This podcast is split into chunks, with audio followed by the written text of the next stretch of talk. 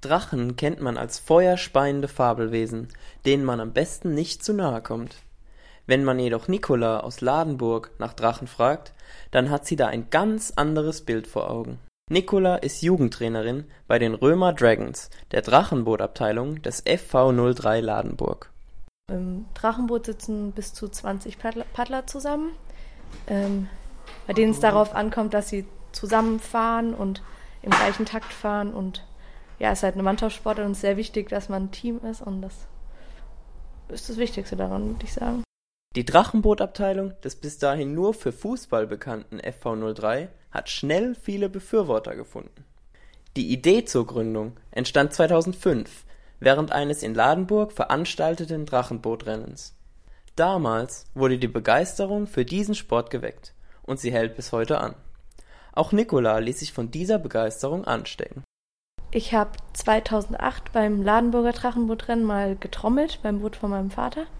Und bin ein paar Jahre später mit meiner ähm, Schule mitgefahren in Ladenburg und bin dann übers Jugendtraining in den Verein gekommen und fahre jetzt im Sportboot seit drei Jahren und bin seit diesem Jahr auch mit einem Freund zusammen Jugendtrainer. Zulauf findet der Verein von Menschen allen Alters und Geschlechts. Ob ganze Firmenabteilungen, Freundeskreise, Schulen oder einzelne Privatpersonen, Drachenboot Smaug und seine Brüder und Schwestern sind immer voll beschäftigt. Also montags ist das Jugendtraining. Da sind Leute bis zu 18 Jahren drin. Das wird aber gerade aufgebaut, da sind noch nicht so viele dabei. Dann ist mittwochs und freitags Sporttraining und Hobbytraining. Dienstags fährt die ähm, Outrigger-Gruppe, das sind so Einzelkanus oder auch Zweierkanus. Und ähm, einmal im Monat gibt es ein Schnuppertraining. Eines der typischsten und wichtigsten Merkmale eines Drachenbootes ist der sogenannte Trommler. Der trommelt nämlich vorne im Boot während des gesamten Rennens im Rhythmus mit. Es geht vor allem darum, dass der Takt von den Schlagleuten weitergegeben wird, damit auch die hinteren Bänke das hören. Ähm, aber es geht auch sehr viel darum, einfach anzufeuern, wenn ab vor allem am Ende vom Rennen, wenn die Kraft ausgeht, dass man nochmal schön angebrüllt wird.